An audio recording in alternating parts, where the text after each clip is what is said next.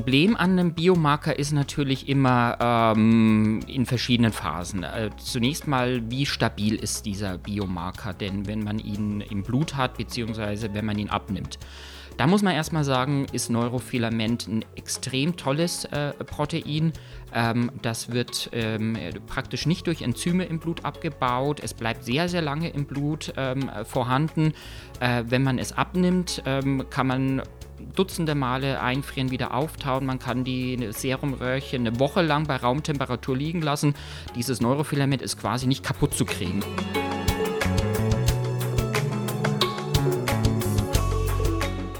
Das war die Stimme unseres heutigen Gastes, Professor Stefan Bittner aus Mainz. Mit ihm spreche ich heute zum Thema Biomarker im Kontext von Neurodegeneration und Multipler Sklerose. Und damit herzlich willkommen zur vierten Episode des Roche Nervennahrung Podcast, dem Podcast von Neurologen für Neurologen. In diesem Podcast sprechen mein Kollege Professor Matthias Meurer aus Würzburg und ich monatlich im Wechsel zu interessanten und aktuellen Themen der Neurologie. Mein heutiger Gast ist, wie gesagt, Professor Stefan Bittner aus Mainz. Eingeladen habe ich ihn zum Thema Neurodegeneration und Biomarker bei der multiplen Sklerose. Uns verbindet ein längerer gemeinsamer Weg. Wir haben schon lange Jahre zusammen in Würzburg gearbeitet und dann auch viele Jahre gemeinsam in Münster ähm, im Labor zusammengewirkt. Und insofern freue ich mich ganz außergewöhnlich, ihn heute als Gast dabei zu haben. Hallo Stefan. Ich freue mich, dich heute hier im Podcast äh, zu haben. Wir wollen ja heute über Biomarker und Neurodegeneration sprechen und ähm, wollte dir aber zumindest zu Beginn schon sagen, du bist schon mein zweiter Gast aus Mainz.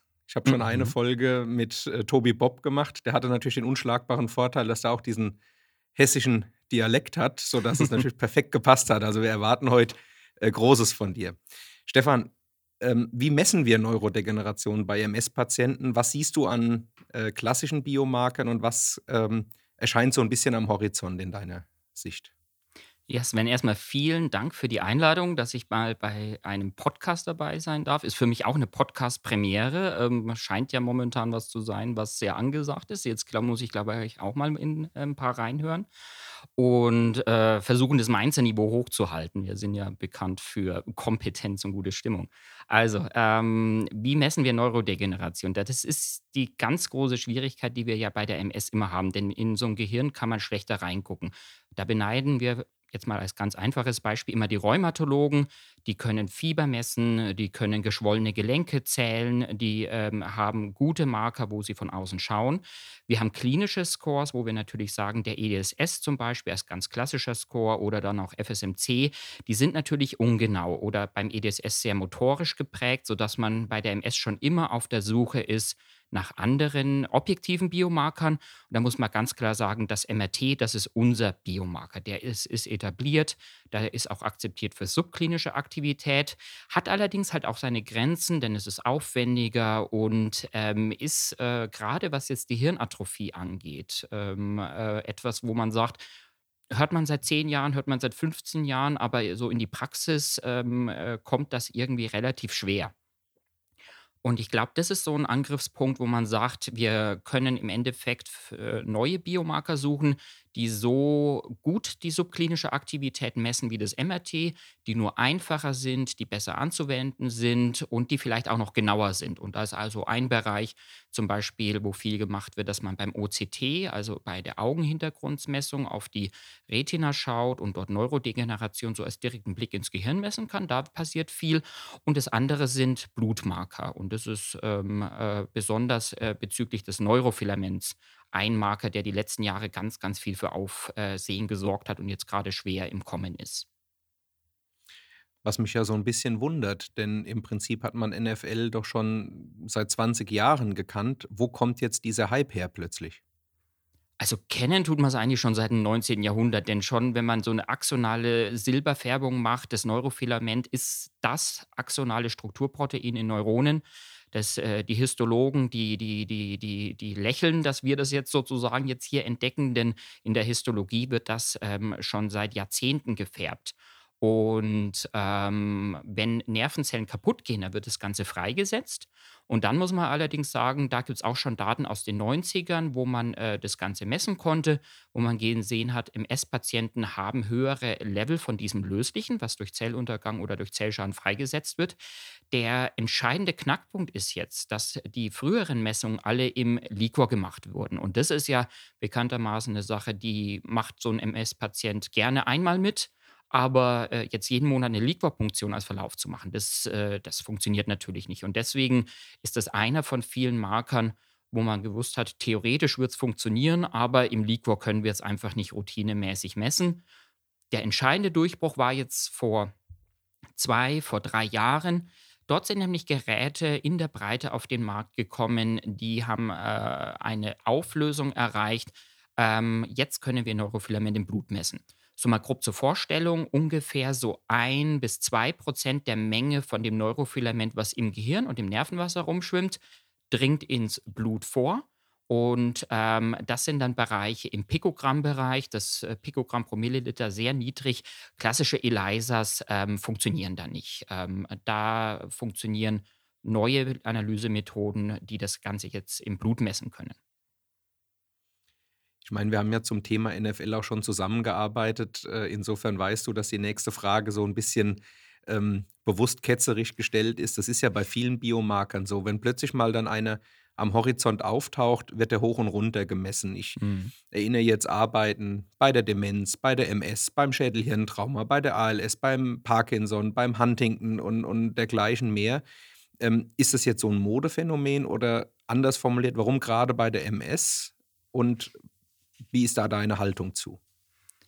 Ja, also das ist auf jeden Fall nichts, wo wir MS gegenüber einer anderen Erkrankung unterscheiden können. Das, ähm, wenn eine Nervenzelle kaputt geht, das haben wir ja bei fast allen neurologischen Erkrankungen. Das haben wir bei Demenzen, das haben wir beim Schlaganfall, das haben wir auch bei einer peripheren Läsion. Also Neurofilament ist nicht ZNS-spezifisch, sondern auch im peripheren Nervensystem. Also auch bei Neuropathien geht das Ganze hoch. Also, ähm, oder anders ausgedrückt, viel aus der NFL-Szene, die ersten Paper ähm, Veröffentlichungen kamen aus dem American Football. Schädel-Hirntrauma, akuter Schlag aufs Gehirn und ähm, oder ein Mountainbiker am Wochenende einmal ähm, vom Fahrrad gestürzt, dann hat er sicherlich erhöhte Neurofilament-Level im Blut. Verschwindet das Ganze? Ja, gute Frage. Als ich vor die ersten Messungen selbst bei uns im Labor gemacht habe, das war, kam ECTRIMS 2018, kamen die ersten großen Berichte habe ich mir gedacht, komm, das probieren wir auch mal aus, aber eigentlich mehr in der Annahme, das macht man zweimal, dann ist es wieder vorbei oder es funktioniert nicht wirklich.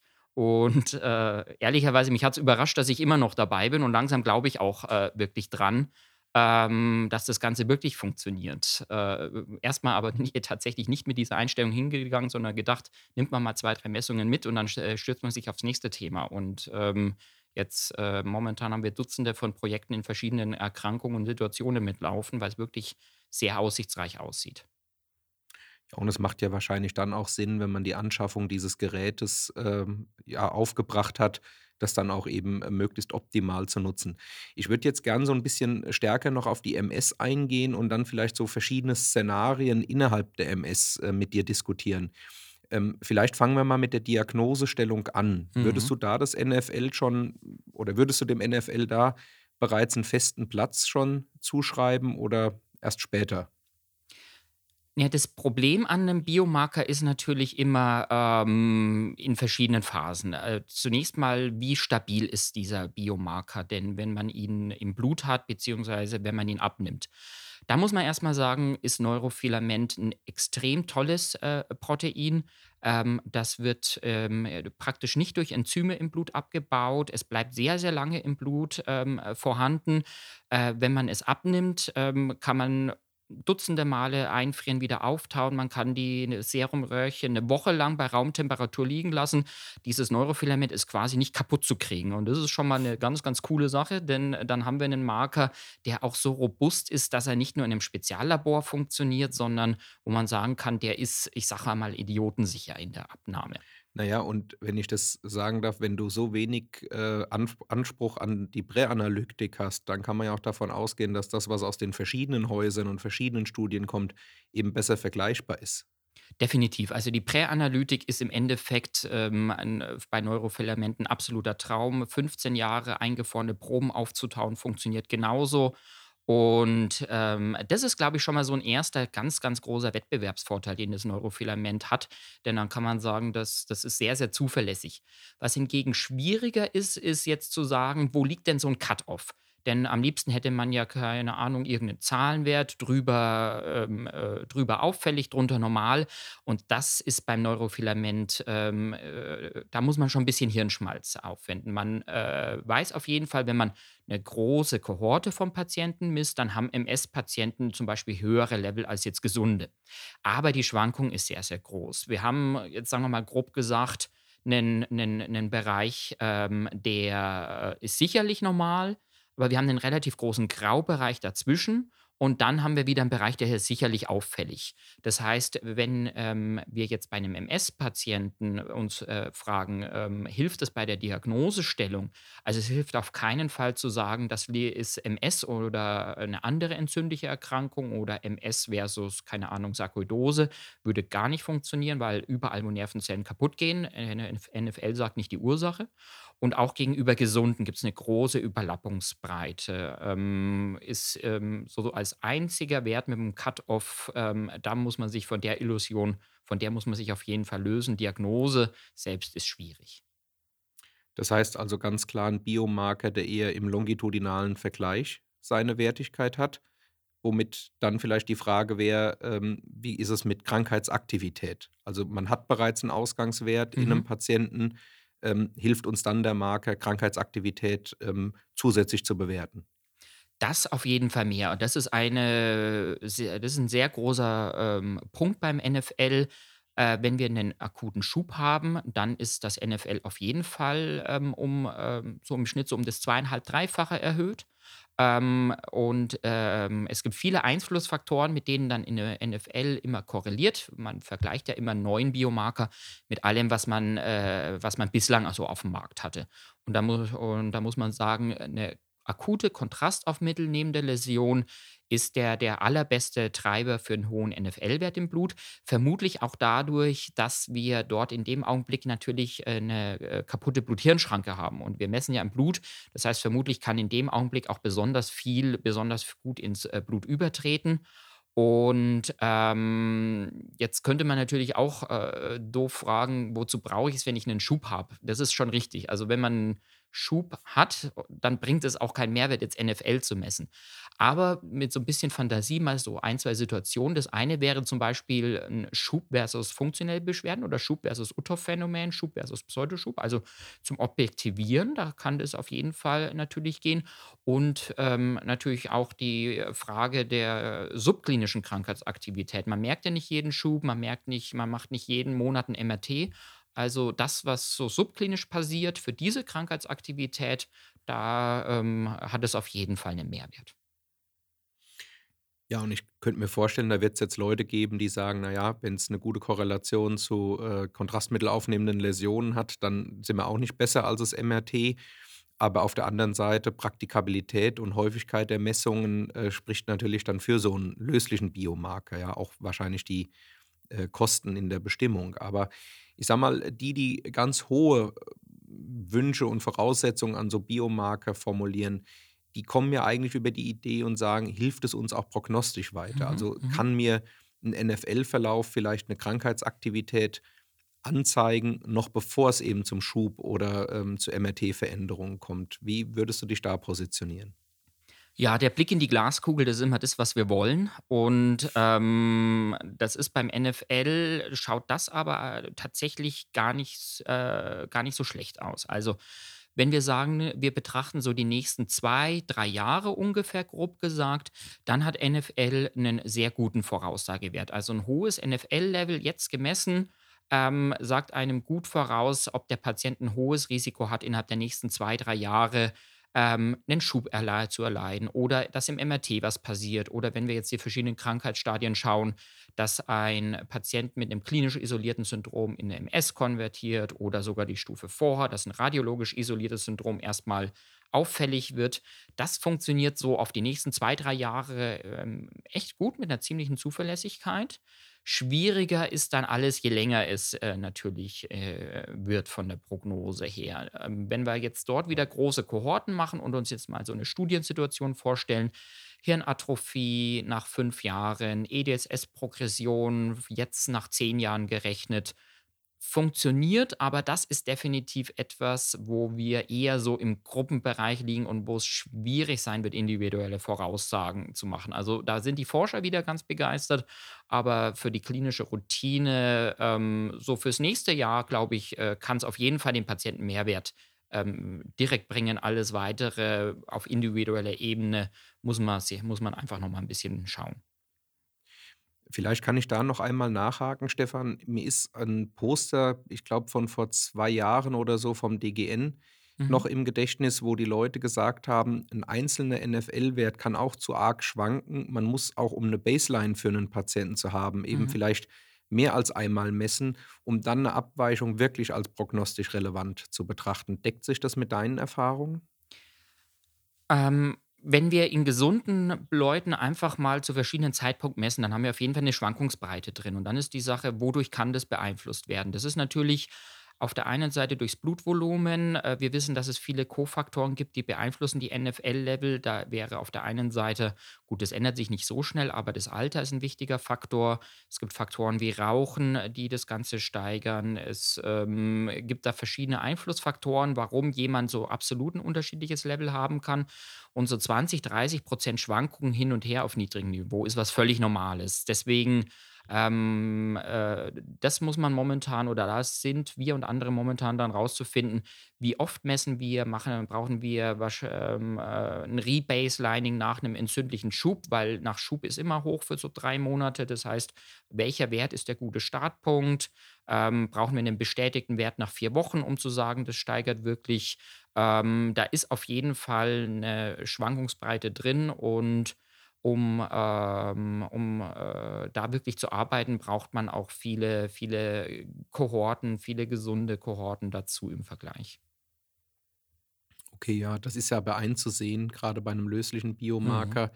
Ich meine, ähm, selbst beim MRT gibt es ja Arbeiten, die sagen, dass äh, die, die Volumina im MRT schwanken, je nachdem, ob man abends Rotwein oder Wasser getrunken hat. Also insofern ist es wahrscheinlich für einen löslichen oder ich sag mal saloppen feuchten Biomarker jetzt auch nicht äh, unwahrscheinlich, dass der eine gewissen Span Schwan Schwankungsbreite, jetzt es Definitiv. äh, Also, die beste. Maßnahme Ja. die beste Maßnahme, um erst mal niedrigere NFL-Level zu kriegen, ist, äh, einfach mal 10 Kilo zunehmen, dann lagert sich's in ins Fettgewebe um, dann hat man schon mal niedrige Werte im Blut. Das ist schon mal eine gute Maßnahme. Wer erst mal Gewicht zuzunehmen, bringt dann aber für die MS jetzt auch nicht so viel.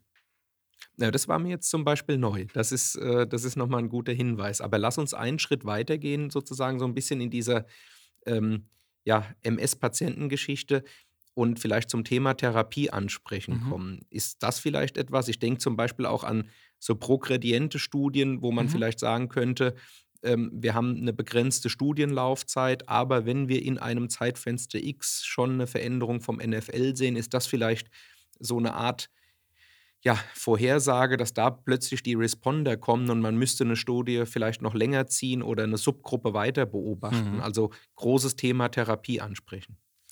Also, generell kann man sagen, NFL sinkt, wenn das Therapie ansprechend ist. Das ist, ähm, unter jedem Präparat so. Die Frage ist natürlich, wie stark sinkt es und kann man da differenzielle Sachen sehen? Und da ist das Gute dran, dass, ähm, der Marker jetzt bei den laufenden Phase-3-Studien überall als sekundärer Endpunkt dabei wird, dass es jetzt auch die Tendenz gibt, es als Phase 2 als primären Endpunkt zu machen. Da laufen Planungen und ähm, dort die neuesten Studien zum Beispiel, die unterscheiden zwischen hoch und niedrig aktiven Substanzen, auch äh, differenziert da NFL. Deswegen bin ich da eigentlich sehr zuversichtlich, ähm, dass ich das als ein ganz fester Bestandteil und ähm, äh, das ist halt dann die Frage, in Ergänzung zu oder alternativ zum MRT in der Studienlandschaft fest etablieren wird und, ähm, dann natürlich, wie gesagt, deutlich einfacher und deutlich schneller und besser durchzuführen ist. Okay, dann würde ich dich bitten, nochmal äh, zu kommentieren, wo die aktuellen Herausforderungen sind. Also, du hast ja bei fast jeder Frage schon so ein bisschen angedeutet, Mhm. woran, äh, die Community gerade arbeitet, aber vielleicht kannst du es jetzt noch mal so zusammentragen, was aus deiner Sicht, ähm, so die wichtigsten Punkte sind. Also, die wichtigsten Punkte, das ist, also der allerwichtigste Punkt ist mir, glaube ich, ich, ich glaube, das NFL wird nicht mehr verschwinden. Also ähm, nicht die nächste Sau, die durchs Dorf gejagt wird, sondern eine Sau, die sich eingenistet hat und bleibt. Ähm, denn es ist äh, im Blut messbar, was im, äh, es hat mal einer gesagt, jetzt das äh, CRP des Neurologen, also wirklich ein Wert, der im Blut messbar ist. Der ist sehr stabil, den kriegt quasi, den kriegt man quasi nicht verfälscht. Und ähm, der ist natürlich teurer als andere Blutwerte, aber mit dem MRT verglichen deutlich günstiger, zeigt gut entzündliche Aktivität an und ähm, hat dort definitiv, äh, kann Mehrwert bieten. Wir sind jetzt noch nicht so weit, dass wir sagen, wir messen jetzt bei jedem MS-Patienten routinemäßig Neurofilament. Dazu haben wir verschiedene Sachen. Auf der einen Seite müssen die Labormediziner oder die forschenden Institute, die äh, dieses Gerät besitzen, oder es gibt mittlerweile auch mehrere, die müssen natürlich untereinander validiert werden. Die verschiedenen Plattformen müssen validiert werden. Also wir haben sozusagen die technische Sache im Labor, dass das läuft. Auf der anderen Frage genau das, was wir auch gerade schon überlegt haben. Macht es eine absolute Wert Sinn? Schauen wir uns longitudinale Deltas an? Wie oft, zu welchem Zeitpunkt messen wir? Macht zum Beispiel überhaupt keinen Sinn, jede Woche zu messen. Ähm, das hat einfach eine zu lange Halbwertszeit im Blut. Ähm, alle drei Monate, alle halbe Jahre messen, sind das Zeitpunkte? Und welche Veränderungen sind da wirklich klinisch aussagekräftig und macht man welche Schlussfolgerung? Und da, glaube ich, braucht man jetzt dann, ähm, der Wert, der ist da, der bleibt auch, aber jetzt muss man auch schauen, wie wendet man dieses Werkzeug auch sinnvoll, äh, sinnvoll für, für, für sozusagen, jetzt sagen wir mal, den Otto-Normalverbraucher, den Otto-Normalrollung, wie wenden wir es sinnvoll an? Okay. Dann würde ich vielleicht bitten, dass wir ähm, zum Schluss des Podcastes noch so einmal äh, für und wieder, wenn du dir das zutraust, äh, zusammenzutragen. Also im Prinzip äh, den aktuellen Stand zur NFL vielleicht noch einmal, also Wrap-up. Also Wrap-up als kurze Zusammenfassung nochmal. Okay. Also das NFL ist ein Biomarker für axonalen Schaden. Der sagt uns in allen neurologischen Erkrankungen, wenn Nervenzellen äh, kaputt gehen, einen Schaden nehmen. Das heißt, wir müssen wissen, dass wir einen MS-Patienten haben. Hilft dort also nicht zu sagen, dass äh, welche Erkrankung hat. Wir müssen die Erkrankung kennen. Dann ist es ein Marker, der äh, sehr, sehr ähm, einfach und sehr, sehr robust messbar ist und ähm, auf jeden Fall sehr gut mit dem Schaden äh, korreliert. Bei der MS wissen wir, ist ein sehr, sehr guter Marker für entzündlichen, akuten fokalen Schaden. Bisschen unklarer ist, was macht der diffuse Schaden, was macht sozusagen das subklinische Krankheitsaktivität, was macht die Progression. Dort ähm, äh, laufen noch viele Sachen, da ist noch unklar, wie viel Mehrwert bringt es da. Was der Nachteil? Wie gesagt, nicht spezifisch. Es sagt einem natürlich auch nichts über den Ort aus. Das MRT kann immer sagen, wo ist die Läsion, kann NFL natürlich nicht. Ähm, das ist momentan noch ein äh, teurer Marker, wenn man es jetzt mit anderen Blutmarkern, also billiger als MRT, aber teurer als andere Blutmarker. Das muss man natürlich auch von den Kosten her sagen. Und ähm, wir brauchen noch, ähm, sagen wir mal, Validierungs- und Ringversuche, die, wo man sagen kann, äh, das läuft in den verschiedenen Laboren, sind untereinander koordiniert. Ähm, das äh, brauchen wir auch noch als Hausaufgaben. Ja, Stefan, vielen Dank. Ähm, ich kann wirklich sagen, ich habe was dazugelernt zum Thema NFL. Dafür möchte ich mich bei dir bedanken und ich gehe davon aus, dass die Hörerinnen und Hörer äh, auch den Eindruck haben, dass du neue äh, Aspekte eben zu Biomarkern bringen konntest. Vielen Dank dafür. Ja, vielen Dank, Sven. Hat Spaß gemacht und äh, gerne bis zum nächsten Mal. Tschüss nach Mainz. Tschüss. Das war unsere vierte Episode des Roche Nervennahrung Podcast. Vielen Dank nochmal an Professor Stefan Bittner. Sie finden den Podcast auf allen gängigen Plattformen wie beispielsweise Apple, Spotify oder Google. Lassen Sie uns gerne eine positive Bewertung da. Wir sind dann in circa vier Wochen wieder da. Dann, wie gesagt, mit meinem Kollegen Professor Meurer aus Würzburg. Vielen Dank und tschüss.